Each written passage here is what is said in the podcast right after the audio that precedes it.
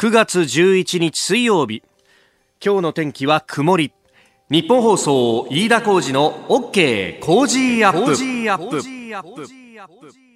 朝6時を過ぎました。おはようございます。ニッポン放送アナウンサーの飯田浩司です。おはようございます。ニッポン放送のひろたみゆきです。ということで今週1週間は新行アナウンサーがお休みをいただいております。ちょっと遅い夏休みなんですが、えー、それを受けまして、えー、アシスタント各アナウンサーにお願いしております。今朝はひろたみゆきアナウンサーです。よろしくお願いします。よろしくお願いします。もう明日広田さんが出るんですよっていうふうにツイッターなんかで、あの告知をしたらツイッターなんかでですねあこれは日曜日の朝と勘違いしそうだっていうような広田さんの声を聞くと。今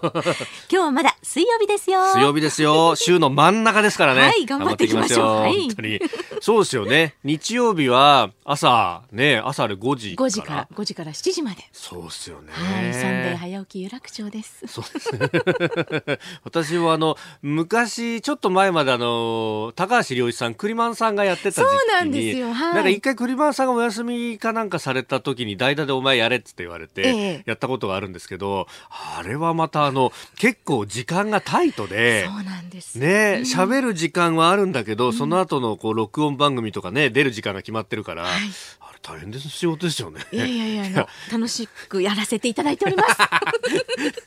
いかにあの僕がぼーっと喋ってるかっていうのはいやいやそんなことないですよ。よくわかるんですけど。そんなことないです。あの去年もえー、新業アナウンサーお休みの時にね、はい、えー、代打でお願いしたんですが、そうでした。今日もよろしくお願いします。よろしくお願いします。楽しみにしてました。えー、よろしくお願いします。えー、今日が広田さんで、その後ですね、明日明後日は新人アナウンサーの二人が。そうなんです。ね、はい。で、あの我々二人とも研修の講師として、はい、もう入社の時から見てきただけに、そうなんです。もうドキドキしてます 逆に私の方が。そうそうそうそう。今日はですね、あの、はい、熊谷アナウンサーが、えー、実は見学に来てるんですけども。というのも本当は金曜日の日にあの前島アナウンサーと2人で見学をする予定だったのが、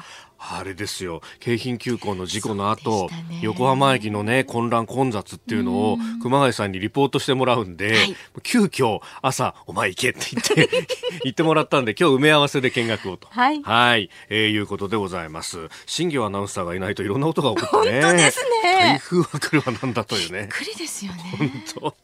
え今日一つよろしくお願いします。よろしくお願いします。さああニュースもね今日は夜にいろいろ動いております。ボルトン大統領補佐官アメリカあ辞任というか更迭というようなニュースも入ってきておりますし、えー、種子島の方では、えー、ロケットの打ち上げが延期というような話も出てきております。まあ、その辺も含めまして、えー、8時まで生放送でお送りしてまいります。OK 工事アップ。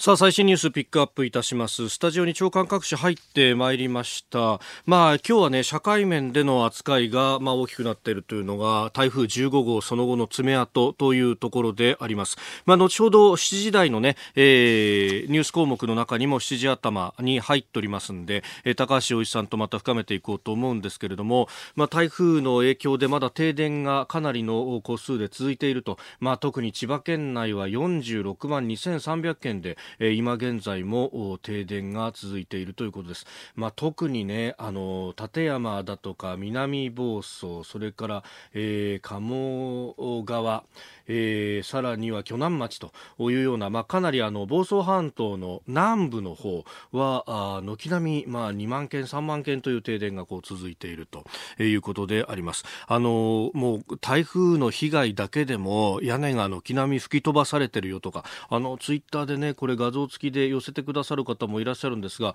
確かに鋸南とか南房総のあたりっていうのは相当激しい風がこう吹き荒れたという爪痕が未だに残っております。断水も続いている。るそして電気も来ないと。いう状況がなかなか報道されないというのをね、えー、かなり寄せてくださっています。そうですよね、えー、本当にこれは大変なことになってますし、まあ、あの千葉県は昨日自衛隊に対して災害派遣要請を行って、まあ、その前からすでに自衛隊はあの自分たちの周りのところだとかっていうのはもう出動はしてたようですけれども、えー、災害の救援というところが本格的に行われております。でこれ日本放送もまあ人事ではありませんで、ええー、昨日はですねこの工事アップが終わって30分ぐらいしたところで、えー、木更津にある弊社の電波塔からあの不具合が起こりましてですね、はい、ええメールもたくさんいただいております。川崎中原区の安明さん。ハッピー聞きながら車通勤していたら途中で日本放送聞けなくなってびっくりしました、うん、え木更津送信所の非常電源の故障ということでこんなこともあるんだなと思いました。台風の凄さ思い知らされましたね。今日も放送頑張ってくださいと、えー、千葉あそれから秩父のラジオネームマサさんからも急に聞こえなくなったんでラジコを携帯からカーナビの Bluetooth 経由で聞いてましたと。いろんな聞き方があるんですね。ありがとうございます、えー、日本放送の AM1242 の放送ですが台風15号の影響で木更津送信所からの送信が停止しまして、え、東京の足立送信所から1キロワットで送信を続けておりました。で昨日の夜、え、10時25分に、え、非常用発電による自家発電で、え、通常通り木更津送信所から100キロワットの放送に戻っております、え、お聞きいただいている皆様ご不便ご迷惑をおかけしました。大変申し訳ございませんでした。えー、なお東京電力からですね木更津送信所への電力供給は未だに復旧していないということであります。まあこれ、ある意味ですね、外部電源喪失と。はい、で、内部のディーゼル発電で何とかやってたんですが、それが不具合を起こしてしまったというのがことの原因です。で、えー、今はあ自家発電戻ったということで放送を続けております。もちろんあの FM93 ですとかラジコなどで、えー、聞くこともできますんで、えー、ぜひよろしくお願いいたします。ますまああの、東電もね、今必死に、えー、各、各所が、えー、復旧に向けてやっているという最中ですけれどもね、なかなかこれがうまくいかない。それから、えー、鉄道の方もですけれども、総武本線桜銚子の間の上下線、成田線の成田銚子の間の上下線、えー、内房線は木更津と阿波、阿波鴨川の間の上下線、外房線は上総一宮と阿波鴨川の間の上下線、久留里線の全線、鹿島線の全線、えー、今日も終日運転見合わせということであります。えー、長官もざっと見ておきますが今日はですね、えー、今日行われる内閣改造についてっていうのが、えー、一面トップ東京新聞以外すべてであります。でその中でも、えー、もう小泉小泉小泉小泉小泉小泉進次郎さんと。いうところなんですが、これ、ああ、そうかと。まあ、あの、育休取るよとかなんとかとかいろいろあってですね、ええ。ー、もうお茶の間の大人気、人気者で、えー、今回は環境大臣としての入閣と、いやー、順風満帆でなんとも羨ましいなという感じもあるんですけれども、ね、もうあの、育休取りますって言われて、あの、世の、まあ、我、私なんかも必死にですね、あの、子育てしながらこうやって放送もやってますけれども、育休取りますって言われたら、けっと思いながらも、反対できないじゃないですか。なんすかこの綺麗な感じのこの大正論っていうのは、と思いながらですね、ちょっとおっと思ったのは、環境大臣ですよ。はい、あのー、基本的に小泉さん脱原発のはずなんですが、えー、原子力発電所が再稼働するときに通らなきゃなんない原子力規制委員会というものを、実はあそこはあの、この環境省の外局に当たるところで、独立性はもちろん担保されてるんですけれども、一応所管は小泉さんということになると。そうすると、再稼働のたびに会見で、あなたどうなんですかって絶対聞かれるわけですよ。自分の主張とは違うけれども、でも仕事としては汗をかかなきゃならないということを、あの、これをまさに正解で汗をかくっていうことなんだっていうですね、あの、この間月曜日に須田慎一郎さんが意味軸も言っていた通りなんですが、その汗をかく仕事をまさにやることになると。で、その上ですね、前任の環境大臣が原田義明さんという人なんですが、大きな置き土産を残していきましたね。昨日の閣議後の会見で、まあ、この1年間の仕事を振り返ってですね、えー、原田さんは自分の個人的な意見だと。で、環境省の処理水の扱いというのは所管外であることにも触れつつ、福島第一原発から、あの、今、あ中の、ね、えー、デブリと呼ばれる、まあ、溶け、えー、溶け出してしまった、えー、核燃料棒と、あと、周りのコンクリートだとか鉄だとか全部混じったような、こう、物体を、まあ、熱を発し続けるので、これを水を入れて冷やさなきゃならないと。はい、そうすると、その中に入った水っていうのは、まあ、放射性物質が中に含まれている水になってしまう。まあ、いわゆる汚染水なんですが、これをですね、各種、多角種除去装置という、えー、もので、えーえー、原子放射性物質を取り除いて取り除いて最後に、えー、トリチウムというものだけが残っているいわゆるトリチウム水っていうのがこれどんどん溜まっていってしまうと。でこれあまりに溜まっていってしまうんでもう2022年頃にいっぱいいっぱいになってしまうということがもう言われてるんですけれどもこの水について原田環境大臣は昨日の会見で海に放出して希釈するしかないと、まあ、単なる意見として聞いてほしいというふうに言っているんですけれどもこれは前々から言われて何と言ってもトリチウムっていうのは普通に売ってるミネラルウォーターとかの中にも入ってるような水でで、えー世界中の原子力発電所が実は今も出していると。もっと言うと、日本の原発だって稼働してればですね、出してたものなんですよ。だから、実は科学的には安全性は担保されてるんですけれども、これは風評被害を心配する漁業の方々であるとか、えー、そういったところ安全ではなく安心の部分がまだ勝ち得ていないので、ああやって貯めているんですけれども、これは確かに最終的な解決方法としては海に出すしかないんですけれども、これを問題提起した、さあ、森林環境大臣は、今日の就任後の会見で一体何を言うか汗をかきますね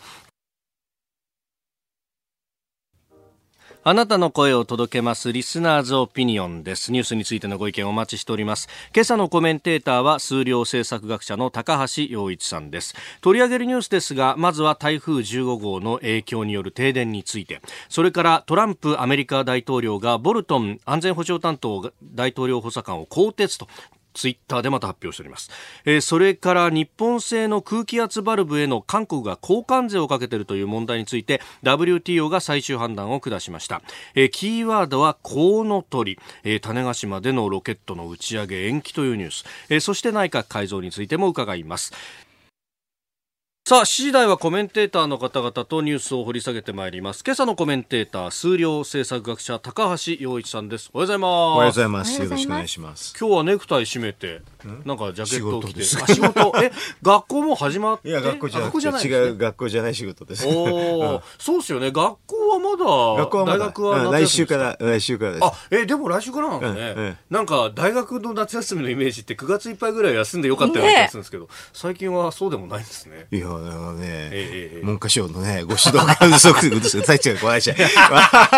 いや、もう何回もやんなきゃいけない。な15は、15回やんなきゃいけない決まってるんだよね。コマ数が決まってて。なんかハッピーマンデーがあるから月曜日担当になると大変らしいですね。大変ですよ。ここをやんなきゃなんないとか。まあまあ、もう本当言って昔だったらね、あの、休校したらみんな学生喜ぶでしょ？そういうわけにいかないね、今は。ご時世というかね。今日も一つよろしくお願いします。よろしくお願いします。リスナーの皆様にプレゼント。働く人の心を育てる月刊誌「モラルビズ」300円今なら1冊無料で差し上げています。職場の風土を変えたい。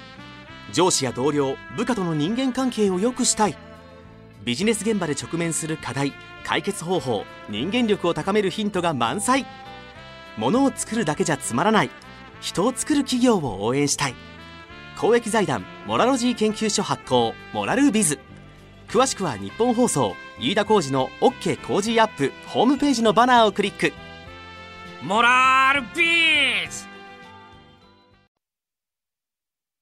9月11日水曜日時刻は朝7時を過ぎました。改めましておはようございます。日本放送アナウンサーの飯田浩司です。おはようございます。日本放送の広田美幸です日本放送飯田浩司の OK 工事アップあなたと一緒にニュースを考えていきます。え今週は新業アナウンサーがちょっと遅い夏休みということでお休みです。え日替わりでアシスタントの方々お手伝いいただいてますが今朝は広田美幸さんとお送りしております。引き続きよろしくお願いします。お願いします。さあそしてえ7時台コメンテーターの方々とニュースを掘り下げます。今朝のコメンテーター数量政策学者高橋洋一さんです。おはようございます。おはようございます。高橋さんには番組エンディングまでお付き合いいただきます。では最初のニュースこちらです。台風15号の影響による停電今日中に復旧目指す。今あの市役所の方に行って携帯の充電主人と2人で行ってたんであの主人だけ置いて今帰ってきて。電車が通ってないのと信号機がところどころ消えてるのでちょっと自分の運転では怖いので今日はお休み。トイレお水が出ないから流せないんでうん、あと洗濯できないし、うん、だからもう冷凍庫も解凍状態だからそれを早く食べる。えー、お聞きいただきましたのは停電が続いている千葉袖ヶ浦市の住民の方々の声でした。台風15号の影響で今日現在で、えー、千葉と神奈川それから朝方ですね、えー、茨城の一部でも停電が出まして、えー、東京電力管内で47万400件の、えー、停電があるということです、えー、東京電力では今日中にも復旧を目指すとしております。まあ、これ、いろんなところに影響出てますね。まずは電車ですが、今日終日運転見合わせが総武本線の佐倉銚子間、成田線の成田銚子間、内房線木更津阿波鴨川間、外房線上総一宮阿波鴨川間、久留里線の全線、鹿島線の全線で終日運転見合わせの予定となっております。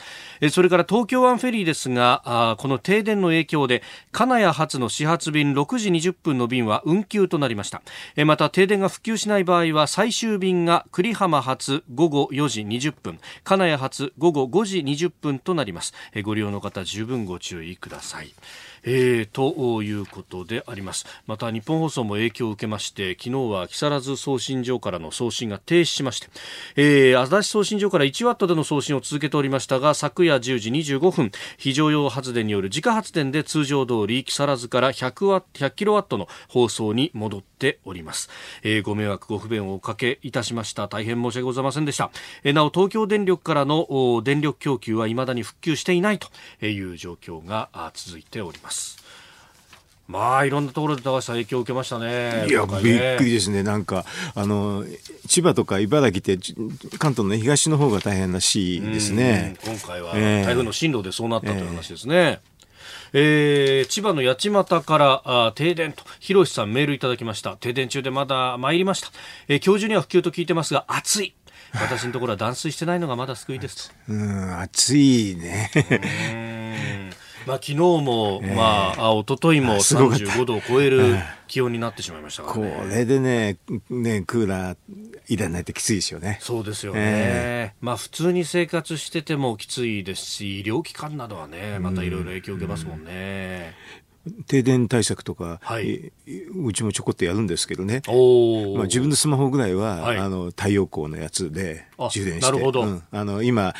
バラバラバラって広げるとね、大きな太陽光パネルが作れるようなのがあるあ、うん、普段は折りたたんで。普段はそうそう、それは一応持ってるんですけどね、あと家は太陽光を発電してるから、はい、あのまああの、電気はちょっと直接は取れるんですよ。うん自分たちが生活する最低限ぐらいは。コンセント1個あってね、そこから取れるんです。なるほど。うん、だからそういう、まあね、な太陽光なんか入れるとね、昼間ぐらいは大丈夫でしょうね。うん、えー、まあ夜中はね、どうしてもね。どうしてもしょうがないですね。だからそれ蓄電池買わないと無理ですよ、そこまではね。えーまあ、本当、千葉のあたりというのは、われわれもいろんなところでお世話になってまして、うん、それこそあの農産物の被害もね、今日日経新聞なんか書いてますけれども、うん、まあ、梨だとかトマトだとか、いろいろなもの、そう、実はあの番組で、麹米とお米育ててるんですけど、これがあのどうなるかって、J. 香取さんと今回は協力してやってるんですけど、まあ、台風で倒れちゃったら、実は今週末、刈り取りだったんですよ。あらまあ、もう、ね、ね、まあ、あの、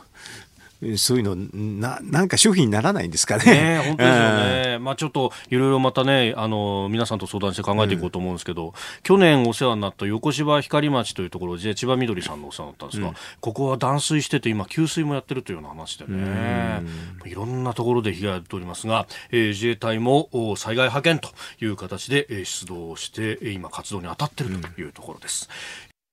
うん、おはようニュースネットワーク。東京有楽町日本放送をキーステーションに全国のラジオ局21局を結んでお届けいたします。おはようございます。日本放送アナウンサーの飯田浩二です。今朝のコメンテーターは数量政策学者の高橋洋一さん。取り上げるニュースはこちらです。トランプ大統領がボルトン補佐官を更迭。アメリカのトランプ大統領は10日ツイッターでボルトン大統領補佐官を更迭したと発表しました。トランプ大統領はボルトン氏から受けた多くの助言で意見が一致しなかったと更迭の理由を説明しております。いや寝て起きたらボルトンさん更迭っていう速報がまたツイッター事例だったようであります。ですね、はいまあ、前々から言われてたんですけど、うん、まあ、なんていうかな、あの、ポンペオさんとの、はい、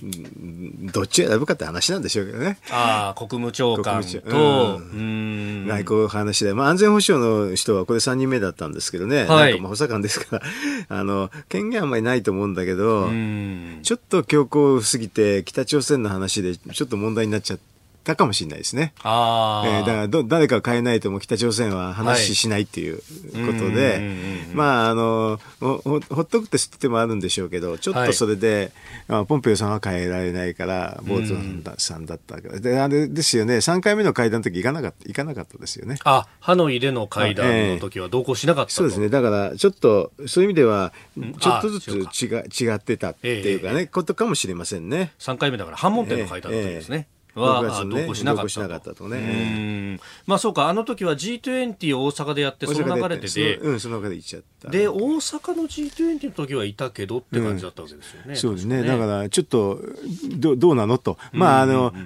形はね、ただ単にちょこっと会いに行くだけだからっていうことかもしれないけど、まあ、はい、行かないっていうのは一つのメッセージだったかもしれませんよね。えー、えー、日本放送では6時から番組をやっておりまして、いろいろメールやツイッターでご意見もいただくんですが、マヤさん、ツイッターです。えー、ボルトンさんを使いこなすトランプさんの度量よと感心してたんですがこれあえて強硬な発言をさせておいて直接のトップ交渉ではトランプさんが手心を加えたように見せるうまい戦略だと思ったんですけれどもねと、うん、まあ、あのあれですかね最初はそういう役割分担だったのかもしれないけど、うん、途中から抑え引かなくなったって感じなんですかね。まあこれバランスなんですよ要するに。えっ、ー、とずっと意見をされてたらね、トランプさんは嫌だったんじゃないですか。うん、で、まあ、これね、結構ね、これ補佐官の立場ってね、微妙で、はい、あの、イエスマンだったら全く意味がないんですよ。ああ、うん、そうか、補佐にならないと。補佐にならないんで、だからそ、うん、そこそこ違う意見を言って、はい、っていうことなんでしょうけどね。だからこの距離感は難しいですよね。なるほど。えー、えー、まともさんツイッターで、北への強硬派のボルトンさん更迭で対応どうなるんでしょうか？強硬でいくのか、なんかするのか？なんかするとすると、北朝鮮はこれ、あの、いろいろまた要求出してくるんじゃないかという。まあ、交渉ですから当然そうでしょうね。うん、あの、だから、短距離のミサイルについて、はい、何も言わんでしょう。そうですね。そこがちょっと違ってたんじゃないですかね。まあ、昨日あたりもね。まあ、2発出して、撃ってね。だからあれは、あの、まあ、アメリカに届かないから、はい、まあ、アメリカ関係ないってことなんでしょう。ええーうん、ところがこれ我が国にとっては非常に我が国にとっては大変ですよね。だから逆に言うと、我が国の中にアメリカ軍、あのね、基地もあるわけだから大変ですよ。ね、うん、そこを狙うんでしょうからっていうことなんでしょうけどね。うん、でも一応アメリカ国民には関係ないからっていうことで、はい、まあほっとくんです。それで今、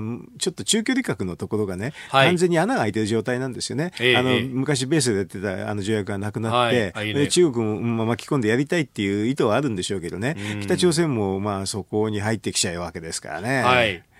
だからちょっと大きな枠組みを作らないといけないっていう段階なんですけどね。ええ、そうなると強硬なことばかりも言ってられない、うん、言えないと。なんかやっぱり枠作んないと、はっきり言うと、はい、あの、まあ、勝手し放題でしょ？中国なんかは特にね。増強のし放題えー、だからそれに、だからちょっと今、あの、我慢して、はい、あの、まあ、ロシアも巻き込みながら、枠を作る、北朝鮮をきっかけとしてね、枠が作ればいいなっていうふうに思ってるかもしれませんね。うん。あの、先日、私、アメリカの、まあ、保守派の人たちと、まあ、この東アジアの安全保障をめぐっての、まあ、シンポジウムで議論したことがあるんですが、うん、あの1980年代にヨーロッパで起こった、うん、その中距離核ミサイルの制限の条約がまさにできるきっかけになった、はい。はい、あれと同じようなシチュエーションが今、東アジアで起こってる。似てますよね。あの、えっ、ー、と、あの時も、まあ、えーと、レーガンが強烈に圧力をかけかけたりして、はい、中距離核ミサイルを NATO 軍に配備をすると。そ,、うん、それしたりして、はい、まあ、あとディフェンスもあって、そのもう、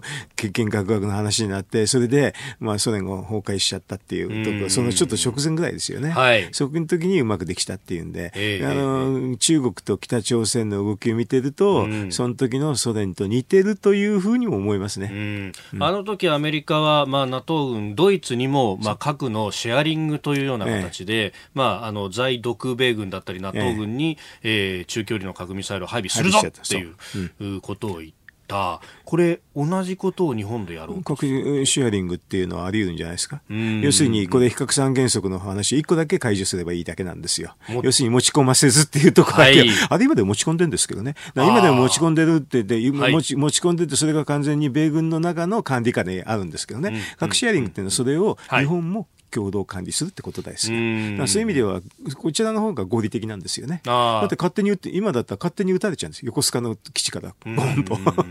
うん、まああのね船に乗せる形っていうのもある。だったら、うん、それだったら潜水艦っていうのもある。勝手に撃たれちゃうんでね。核シェアリングニュークリアシェアリング形にすると一応共同管理になりますからね、はい、そうすると日本がダメって言えばダメある程度我々の意思みたいなものが政策に反映されると、えもちろん完全じゃないですね。だから両者共同でって話になるんですけどね、はい、だからそれはあの核のアレルギーでなんかいろんなことをダメダメっていうくらいだったら日本の比較三原則の持ち込ませずだけをちょっと直してね、はい、核シェアリングっていうのが世界の標準ですね。でそれじゃそれだだと日本は核武装にはならないんですよ、うんうんうんう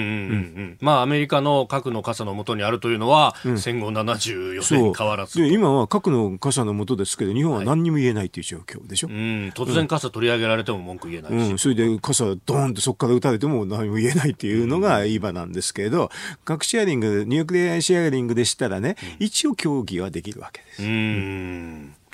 えー、では続いて、えー、こちらのニュースです。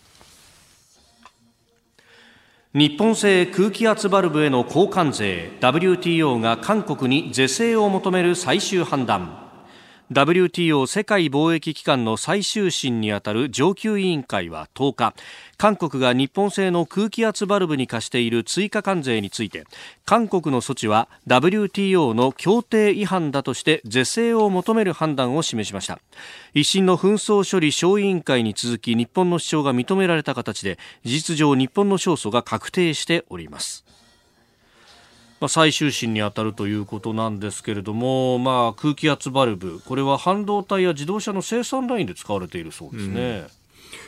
ここれはあの多分あのセーフガードとかねそういうふうな枠組みの話なんで、はい、あの非常に不当連売されてて自国産業が窮地に陥るということを証明すればいいんですけどね、うんうん、不当に日本製のものが入ってきて安く安くなりすぎてだからこれは価格調査をして、うんはい、価格調査をするときに実は性能格差っていうのを調整しなきゃだめなんですよ、うん、でもそういうふうになんでそういう話ができないのかなって訴えるんだったらそのぐらいはできないといけないんじゃないかなって私なんか思うんですけどね。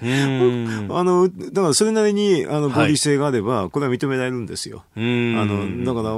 韓国の方は何も資料出さなかったのかなって正直って思いましたけどね。あええ、まあ、あの、韓国製と日本製は競合してないというふうに日本製が言ってる。それは性能が違うからだよ。分野が違うと同じ名前ついてるんだけど違うでしょ。そしたら価格も関係ないし、競合しなければそもそも損害も与えてないでしょってロジックでしょうけどね。それだと似てて同じで、損害与えてんだって証明すればいいんですけどね。うん、これしかし、なんかこういうニュースが来ると、その、うん、まあ、あの、韓国と日本の間のいろんなこう貿易にまつわる話、安全保障にまつわる話なのかと思いきや、ああ、違う。これ2015年からやってるんですあのね、このね、WTO の中の話ってね、いろんな国でいろんな係争があるから、はい、別にこれ関係ないですよ。関係ない。うん。で今、その、たまたまそのタイミングで出ちゃってね、はい、あの、これでまた日本の人も喜んじゃうかもしれないけど、うんうん、本当はあまり関係ない話なんですね。別にその日韓関係うんぬんとか、全然そうじゃ関係ないですね。まあ、よくね、それ結びつけて、えー、だから仲良くしなきゃなんないじゃないかと、うん、経済的にもみたいなことを言う人もいますが、うん。うん、まあ、だからお互いに合理的にね、はい、主張するのは構わないと私なんか思うんですけどね、ん。なんでこういう、まあ、今ちょっとヒートアップしすぎてますよね、だからこういう、私ちょっと前本出した時にもね、いろんなあのヒートアップしてるんだけど、案外これね、ちょっと前に書いたから、はい、冷静に書いてるだけなんですよ、断交なんてお互いに全然 得にならないよとかね。全部その経済の、えー、まあ、損得の部分で分析すれば分かることうん、それ安全保障の話で言うんだったらこういう言い方があるし、はい、あと韓国の方ディフェンスんだったらこういうね、徴用工の話なんて持ってこないでね、ただ単にね、あの安全保障の話でしたらね、輸入先のリスト出してね、消費量出すだけで終わっちゃうのにっていう話を書いてるだけなんですけどね。そうやって冷静にやればいいんですよ、こういうのってのは。感情に立ってもしょうがないでしょ、感情で反応しても。うん。えー、不走写真賞から韓国嘘の対象という本が。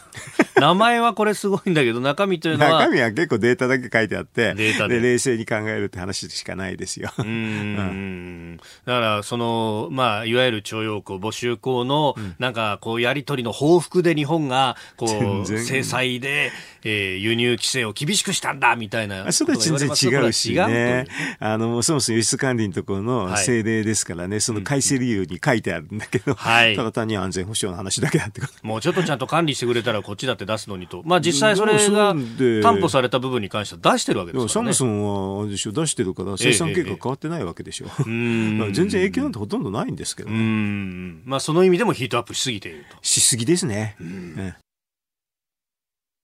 今朝のコメンテーターは数量政策学者の高橋洋一さんです。引き続きよろしくお願いします。よろしくお願いします。続いて教えてニュースキーワードです。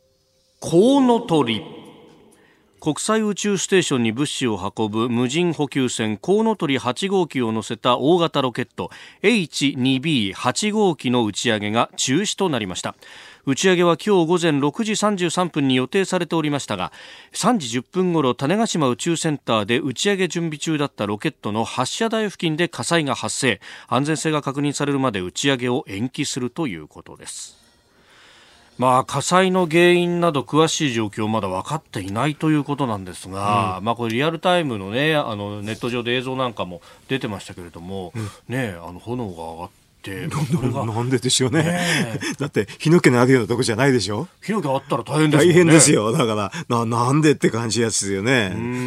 まあなあってはいけない話ですよね。火火の火が出ちゃいけないでしょ？そもそも論としてそういうことですよね、うん、でもこのコウノトリ自体はね非常にね、はい、優秀なええええ、日本の技術ですよね。補給船ですからね、はい、あの、まあ、国際宇宙ステーションに物資を運ぶのに絶対必要な話で、あの、確か2、3年前だったと思うんですけどね、ロシアのロケットとアメリカの NASA のロケットが相次いで失敗して大変だった時に頑張って、日本が助かったって感じだったんですよね。だからそれに非常に、あの、打ち上げの信頼性はすごく高い。ってやつで、確か今まで一回も失敗したことないんじゃないでしょうかね。ねだからそういう意味で信頼性ものすごい高くて、うん、ロシアのとか、あの NASA のやつはなんか連続で失敗したとかね、そういうこともありましたからね。だから、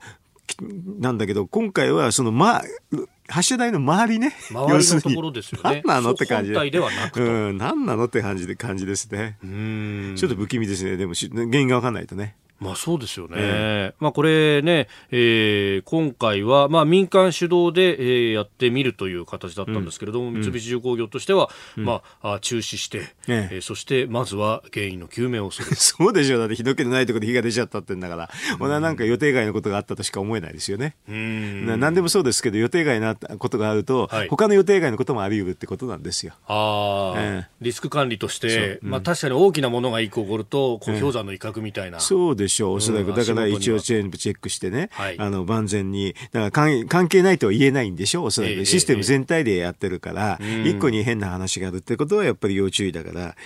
でもこれ、民間にしたらそうなっちゃったっていうのはちょっとよくわかんないですね。そこを今結論付けるのはまだまあ、まあ、全然わかんないですよね。ええ。だだいたいの、なんで火が出るのって、まずそこからでしょ。う。ん。まあね、あの、今までだって、まあ JAXA が主体ではあったけれども、三菱ですよ。ね、三菱と、もうそこそいろんなところがこう入って、うん、だって JAXA で、一体になってやってると。うん。技術なんかないっちゃいけないけど、えー、要するに、納入、納品する業者があるんですから、はい、まあ、束ねてるだけだからね、JAXA っていうのははっきり言えばね。まあ、いろんなところから持ち寄った技術をこう、一体化して、まあ、インテグレートするのが、そうですよね。まあ、役目。もう、もう、確かこのロケット自体はほとんど三菱がやってたと思いましたけど、ね、昔からそうですもんね。ねうん。まあ、あの安全性が確認まで延期ということで次回の打ち上げ日程も未定という今のところはそういうことだそうであります、うん、まあ奇妙な話ですねでもね。いや本当ですよね、なかなか周りでっていうといろんなこれ可能性を考えなければいけない、うん、一番ひどいのは誰か火つけたってやつでしょうけどね。いやそうですよね、うん、まあそれも含めてあらゆる可能性を今は、うん。うん。まああね、えー、日本の、まあ、宇宙技術だったりとか。これすごいですよ。本当に、うんうん、間違いなく世界トップクラスの信頼性ですからねここはね、えー、でもこういうところっていうのはそれこそ、まあ、これから先ね、えー、陸海空だけではなくて、宇宙やサイバーっていうのも、まあ、第4、第5の戦場にもなりうるということで。各国がしのぎ削ってます、ね、もちろん、もちろん、それであれでしょ、日本ですと、ほら、あの小型のね、はい、あの民間のロケットっていうのもあれでしょ、融合でしょ、はい結構簡単にできちゃうっていうんでね、非常に単、それの秋葉原ので売ってるもので作れちゃうと。うん、確かにね制御技術なんか見てるとね、はい、あのラズベリーパイって言ってね、5000円のあのちっちゃいコンピューターなんですけどねそういうのでやってて。それはでも昔のアポロ計画の時使ってたようなコンピューターだから今すごくちっちゃくなって安くなっちゃったんですよ。なるほどね、うん、そういうふうなあの技術を使って打ち上げもできる状態になんですよねだから民間でやるのは必ずしも悪くないと思いますけどねこれから多分そうだと思いますよ。えー、安くあの新技術よりかとにかく既存の技術をうまく組み合わせせて安くということなんじゃないですかね。はい、うんまあそれこそね北海道からホリエモンも打ち上げようとしたりとかしてましたからね。あの回だとすぐできちゃうらしいんでね。だからまあねせっかく宇宙って広大なところなんでフロンティアすごいですからね。こうまあこのといもう頑張ってもらいたいね。このといってそもそも物運ぶってそういう意味なんでしょ？確か。まあそうですよね。ええあの重要なものを運ぶっていうとね。お子さんを運んでくるみたいなこうイメージですもんね。えー、ということで今日のキーワードコウノトリでした。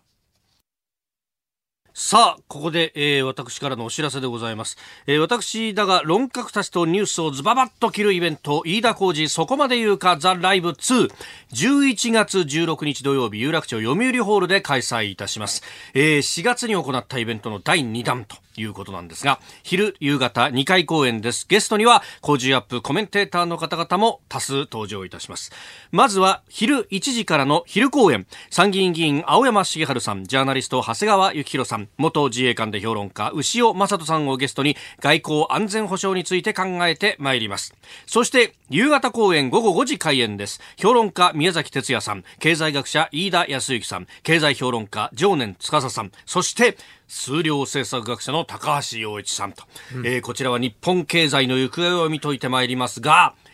10月1日の消費増税があって、11月の16日ってこれどうなってますかね？それちょ悪くなりかけてんじゃないですか。大体10月末のね、ブレグジットもあるしね、はい、米中貿易戦争もあるし、はい、もう、あと日韓丸くしって言ったら、もう、もういろいろなことがね、山積みじゃないですか。ええ、まあ中東だってイランの情勢どうなってるか分かんないですね。よくわからないですよ。いやそう考えると、まあ外交安全保障と経済って、まあ密接にこれ関わってますけれども、うんはい、えー、えー、昼と夕方両方き、こう、ご覧いただくとより立体的に、この世界がわかると。素晴らしい。いうことでございます。えー、二公演ともしくは私、飯田でございます。チケット全席して4400円なんですが、10月1日に消費税が上がってしまうとですね、えー、このチケット料金も変更がある可能性があります。ぜひお早めにえ、えー、お買い求めいただければと思います。ただいまチケット先行受付中、詳しくは日本放送イベントホームページをご覧ください。11月16日土曜日です。お送りしております OK 工事アップお相手は私日本放送アナウンサー飯田浩二と日本放送広田美幸です。はい、えー、今週は新業アナウンサーが遅い夏休みでお休みということで日替わりで、えー、アシスタントの方々にお手伝いいただいております。今朝は広田美幸さんです。引き続きよろしくお願いします。お願いします。えー、そしてコメンテーターは数量政策学者高橋洋一さんです。こちらも引き続きよろしくお願いします。よろしくお願いします。続いてここだけニューススクープアップです。この時間最後のニュースをスクープ、うん今日内閣改造と自民党役員人事を実施。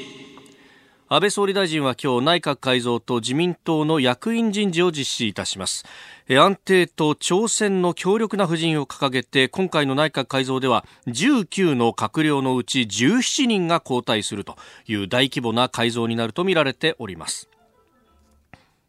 いや、これもう、何なんですか？全部出ちゃいましたね。まあ、だから、安定とって言うけど、はい、安定っていうのはあれでしょ、菅さんと麻生さんだけでしょ？と。なるほど。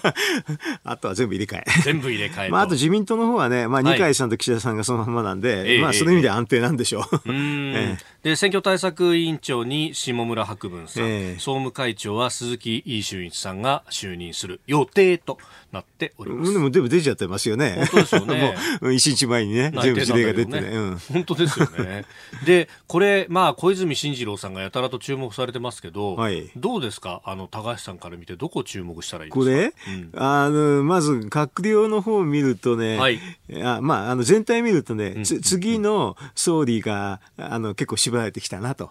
で、次の総理っていうとね、まあ、岸田さんと菅さんですよ、はっきり言えば。この二人、うん、二人でしょう。どちらか。それで、安倍さんは多分最後まで競わすでしょう。うんうん。あの、この間の選挙ではね、菅さんが随分勝っちゃったんで、はい。ね、そうすると岸田さんをすごくね、安倍さんが押してるわけで、ね、バランス取ってますね。ああ、なるほど、ええ、ここは、ここで菅さんが抜け出たまんまとはさせなそれでも決まっちゃうとダメなんで、あだからどっちかどっちかって、それでも最後、えー、あの自分が選ぶような形に持ってきたんじゃないですか、安倍さんとしては。それでだから、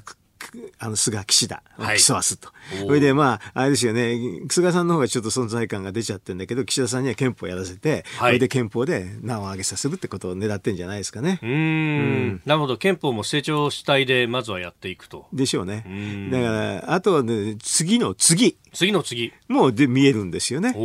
で、見ると次の次はね、えっ、ー、と、河野さん。河野さんは防衛大臣に横滑り。外務外相から防衛、あの、言ったね、河野さんね。それとあとね、茂木さん。あの、外務大臣になったね。はい。そのあたり、あと加藤勝信さん、これはまた厚生労働大臣に戻ってきたでしょ。そうですね。この3人が見えますね、うんうん、次の次。あうん、まあ、厚生労働大臣、年金とかいろいろあるし、うん、で、外務防衛で、これ、これから先、東アジアが混沌とする中でどうなる重要だから、だから安倍さんらしくね、要するに社会保障と、まあ、はい、あの外外交っていうところに、あの、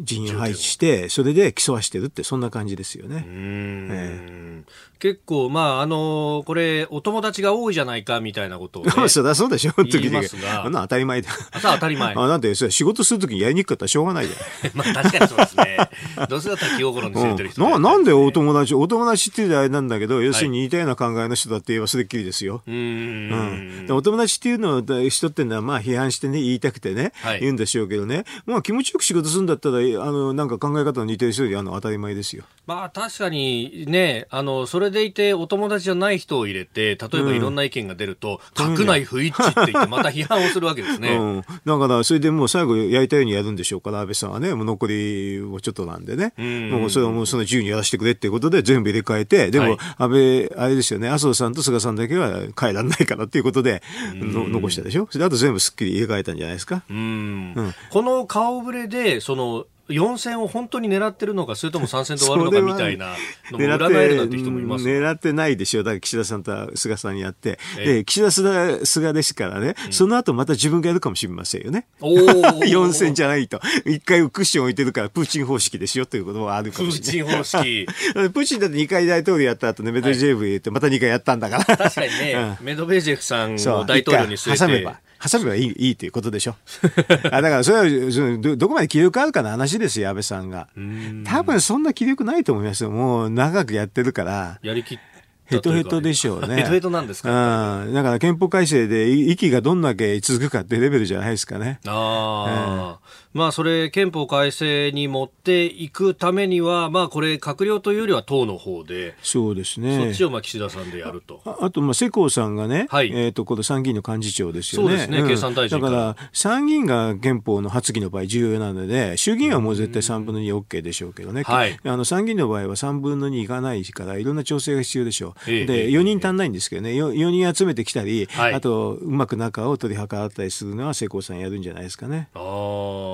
まあ、あの、参院の方は、うん、これね、えー、細田派から、まあ、世耕さんともう一人入って、で、まあ、あの竹下と、まあ、3派体制だというふうには言われてますけれども、うん、おここでなんとかなっていくのかというね、うん、まあね、それは分かりませんけどね、えー、だからどういうふうに、あの臨時国会以降ね、はい、参議院がどうなるのかって注目ですよね。うん。うん、まあ、一方で、その野党側はあの国民と、うん、えー、立憲が、まあ、統一会派というところで、そこになんか社会保障を考える国民会議の人たちも一緒に入ると、えー、いうことになるそうですが、参院の方は結構異論があるみたいですね、国民民主の中まあ、なんかね、あの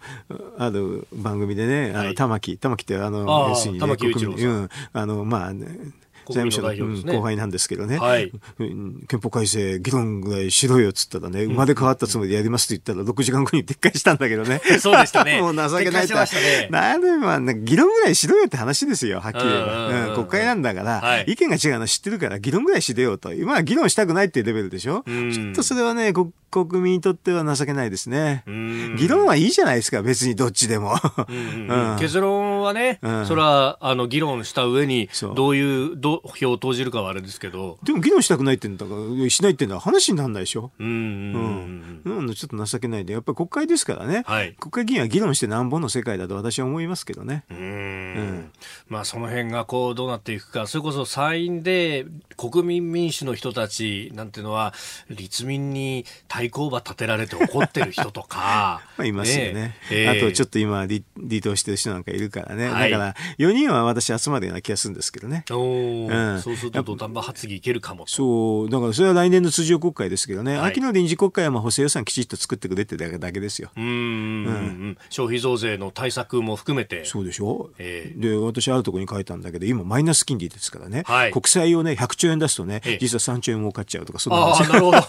儲かるんだからやれよと。確かにね。おかしいじゃないかと。昔は国債出すとね、金利負担どうのこうのって、今逆なんですよ。あのね、10年国債0.3%マイナスなの。だから10年国債を100兆円出すと、1年に3000億円儲かっちゃうんですよ。だからそれ10年間続かるでしょ？だから3兆円儲かっちゃうんですよ。やれ早くやれよと。ただで儲かんだからって、事業しなくていいからっていうレベルなんですよ、確かにそうですよね。なんでこれやらないのと？あの、他の民間ではこういうことないんですけどね。はい、国はあるんだから、それ使えよ使わなかったら仕事にならないでしょ？と。私なんか言ってんだから。財源作るの簡単ですよ。国債をたくさん出せばすぐ財源ができちゃう。国債財源、国債出してね、何もしないの。何もしない。無理普通は怒られるんですよ。事業しないと怒られるんだけど、これは何もしないのが正しいっていう。なるほど。なるほどっていうわけね。そうそう。まあ、それでね、本当インフラだって、これだけ災害がある中で。うん、でも、インフラで使ってもいいんですよ。でも、使わなくても儲かる。使わなくても儲かる。なるほど。財政再建になっちゃう。そえー、内閣改造と役員人事、そしてその後というところをお話しいただきました。このコーナー含めて、ポッドキャスト、YouTube、ラジコ、タイムフリーでも配信していきます。番組ホームページご覧ください。